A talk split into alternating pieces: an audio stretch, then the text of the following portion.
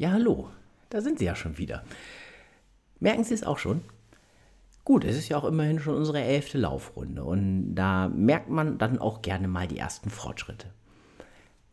Auch wenn wir noch nicht einmal die Hälfte des Weges erreicht haben. Vielleicht schauen wir mal auf das gemeinsam Erreichte. Und wie geht es Ihnen? Ich persönlich habe es total genossen, diesen Austausch mit Ihnen. Die Gedanken zu den vielen Beobachtungen und die aus den Laufschuhdialogen entstandenen Gespräche. Und ich hoffe, bei Ihnen, das ist ähnlich. In den letzten knapp drei Monaten hat sich bei mir viel entwickelt.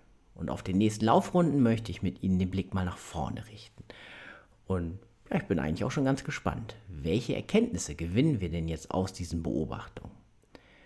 Bevor es aber soweit ist, schauen wir doch noch einmal hinter das Besondere von guten Gesprächen. Und ich bin mir sicher, Sie kennen das Gefühl, diese Unzufriedenheit, dieses Unbehagen, ja gelegentlich auch Frust, wenn ein Gespräch mal wieder so richtig schiefgegangen ist. Ja, aber was ist denn daran so schwierig? Was macht denn ein gutes Gespräch aus? Und was ist für ein gutes Gespräch zu tun? Ich finde, es ist ein tolles Thema nochmal für diese Laufrunde. Machen wir uns bereit für gute Gespräche. Und wann ist es Ihnen das letzte Mal so gegangen? Obwohl man gerade auf alles andere Lust hat. Man wird in ein Gespräch verwickelt. Oft natürlich völlig spontan oder zu einem für mich völlig ja, uninteressanten Thema. So oder so, ich will nicht. Und ja, dann, dann fühlt es sich von Beginn an so etwas von sperrig an. Es verläuft ja, ja zäh wie Kaugummi. Und wenn wir es endlich hinter uns haben, ja, dann bleibt so ein richtig doofes Bauchgefühl. Und meist auch die Frage, Wer gibt einem diese Lebenszeit zurück? Ich muss Sie warnen, denn nicht weniger frustrierend verläuft es im umgekehrten Fall. Ich suche das Gespräch, aber mein Gegenüber will nicht. Aber ich will doch.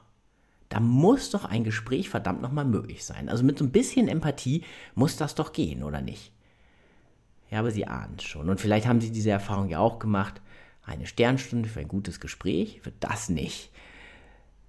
Aber es muss doch nicht so enden. Okay, nicht jedes Gespräch kann ein gutes Gespräch werden. Eben ein Gespräch mit all diesen guten Eigenschaften, mit Impulsen, mit gewichtenden Meinungen, mit wertschätzender Rückendeckung. Ja, aber was kann ich oder was muss ich vielleicht auch tun? Und wie schaffe ich dann das vielleicht auch fast Unmögliche? Wie mache ich meine Gespräche zu einem guten Gespräch? Nun, der erste Punkt ist so offensichtlich, vielleicht übersehen wir ihn deshalb gerade so gerne.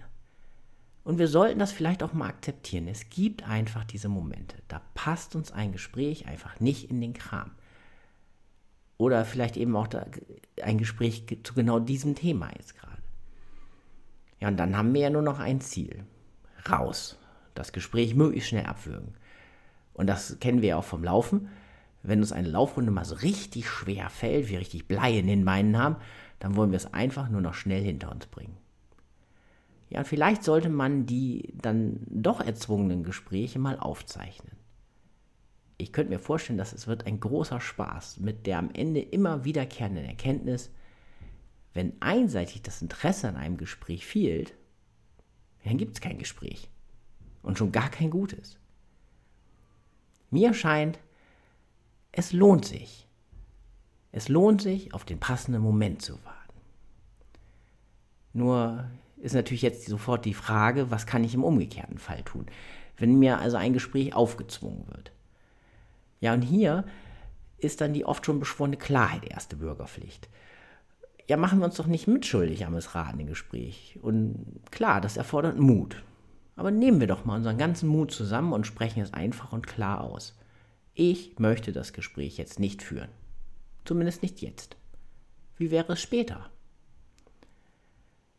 Und ich kann Ihnen sagen, eine respektvolle Gesprächsverweigerung bietet für alle Beteiligten große Vorteile.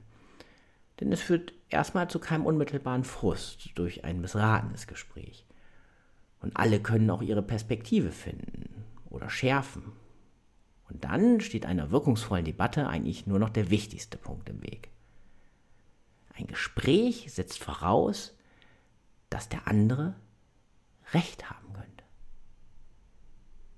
diese, dieser Zitat des früheren deutschen Philosophen Hans-Georg Gadamer ist mir so wichtig und es ist so existenziell, das mag ich nochmal sagen. Ein Gespräch setzt voraus, dass der andere Recht haben könnte. Besser kann man es nicht auf den Punkt bringen. Ja, ein gutes Gespräch kann den Alltag unterbrechen.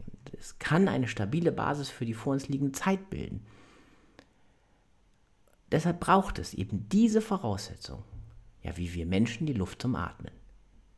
Und fehlt sie, ja, dann ist alles andere, was dann kommt, eigentlich nur noch Hanebüchner Firlefanz. Aber wir können das ja auf unseren Laufrunden eben auch anders machen. Und ja, nehmen wir doch für die Zeit nach der Laufrunde mit. Die Basis für ein gutes Gespräch ist die Bereitschaft, es ergebnisoffen zu führen. Ja, Sie werden jetzt zu Recht anmerken, ich werde so oft angesprochen oder äh, ja, ich spreche andere Menschen an. Und ja, wie soll ich denn da jedes Mal ergebnisoffen sein? Und ja, ich gebe es auch gerne zu, die Frage habe ich mir am Anfang auch gestellt. Und ja, dann wurde mir etwas sehr Bemerkenswertes bewusst. Und vielleicht ist das auch das Geheimnis. Wenn ich es will, dann geht das. Es gibt natürlich ganz viele Gründe, äh, warum es äh, ja auch schwierig ist. Denn mal ist es Lustlosigkeit. Ein anderes Mal ist es schlicht die Wut auf den anderen Menschen. Ganz nach dem Motto, ja, der hat jetzt aber mal nicht recht. Und wieder ein anderes Mal ist es ein Anfall von Arroganz. Zumindest in Bezug auf die eigene Perspektive. Zusammengefasst, ich sollte mir in einem respektvollen Umgang in allen Gesprächssituationen zulegen. Denn dann ist ja eigentlich auch schon mal viel gewonnen. Ein anderer wichtiger Punkt ist mir in den letzten Wochen ja auf der Reise von Dr. Miriam Kunze klar geworden. Man sollte sich vielleicht auch mal auf unbewusste Voreingenommenheit überprüfen. Denn das habe ich gelernt. Da lauern doch so einige Gefahren für gute Gespräche.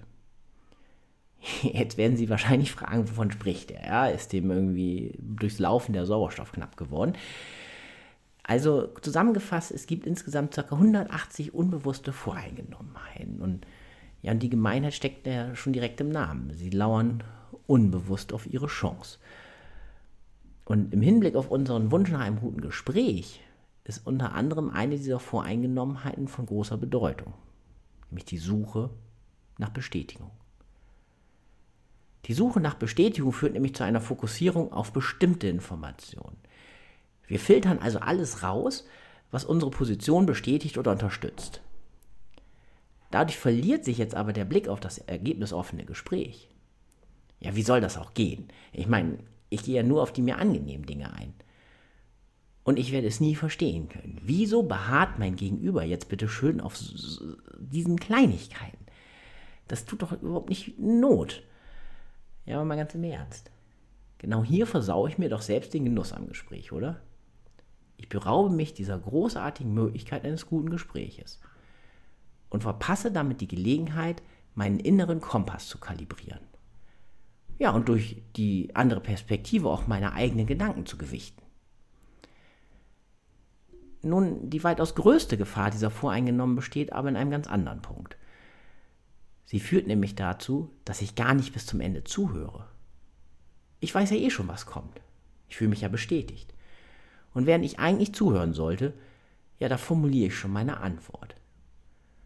Dadurch fühlt sich mein Gegenüber nicht gehört.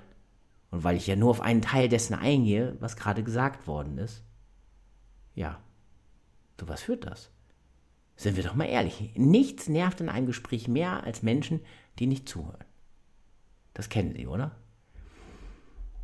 Denn im Endeffekt gebe ich dann Ratschläge oder Antworten und ja, bekräftige meine Perspektive, ohne etwas Entscheidendes zu wissen. Richte ich mich eigentlich an der Perspektive des anderen aus? Meinen wir es also wirklich ernst mit dem ergebnisoffenen Gespräch?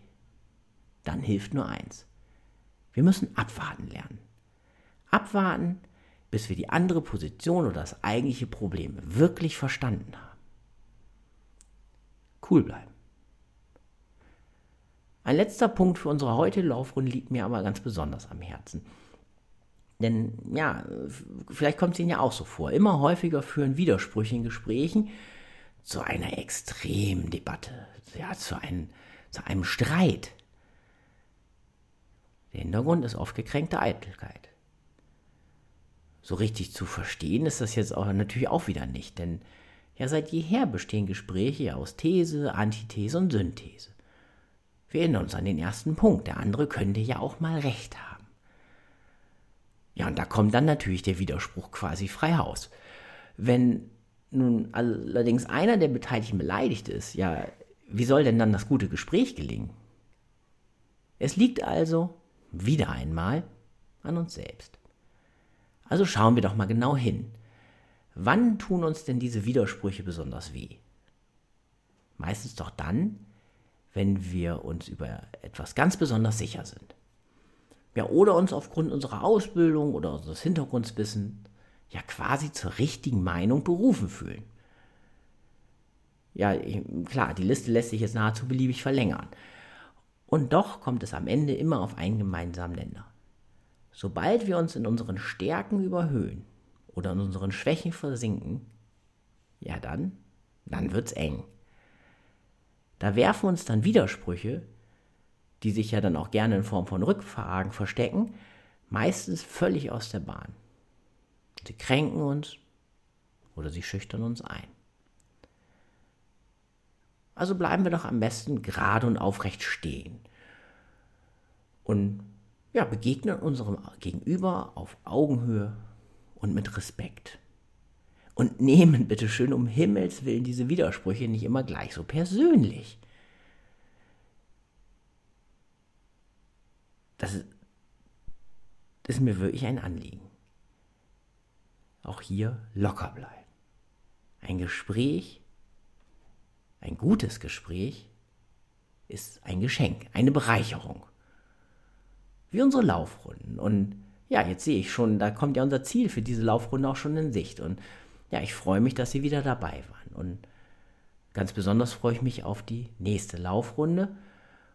Und ja, ich wünsche Ihnen bis dahin ja viele schöne Gespräche und ich möchte am Ende noch einen kleinen Gedanken mit Ihnen teilen.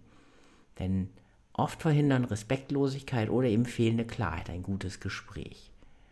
Suggestivfragen, nicht ernst gemeinte Fragen, ein permanentes Hinterfragen auf der einen Seite und äh, ja, auf der anderen Seite eben dann auch ja unklare Antworten oder vielleicht auch Bagatellisierung. Erinnern Sie sich doch mal an die letzten Gespräche und zwar an die, die sie vielleicht hinterher als unangenehm Gefühl empfunden haben. Und ich finde das bemerkenswert, denn mit hoher Wahrscheinlichkeit werden Sie feststellen, diese Gespräche waren ja geprägt von so unehrlichen Fragen und unklaren Aussagen. Da müssen wir ran, aber das hat Zeit für die nächste Laufrunde. Und ja, in den nächsten Wochen werden wir uns deshalb auch einmal näher mit den einzelnen Bestandteilen einer, ja, eines äh, ja, eines Veränderungsdialoges äh, anschauen. Und ja, bis dahin können wir uns an einer einfachen Faustformel orientieren. Ehrliche Fragen, klare Antworten. Dann klappt es mit dem guten Gespräch. Kommen Sie gut über die Runde und viel Spaß beim Laufen. Ihr Carsten Sprung.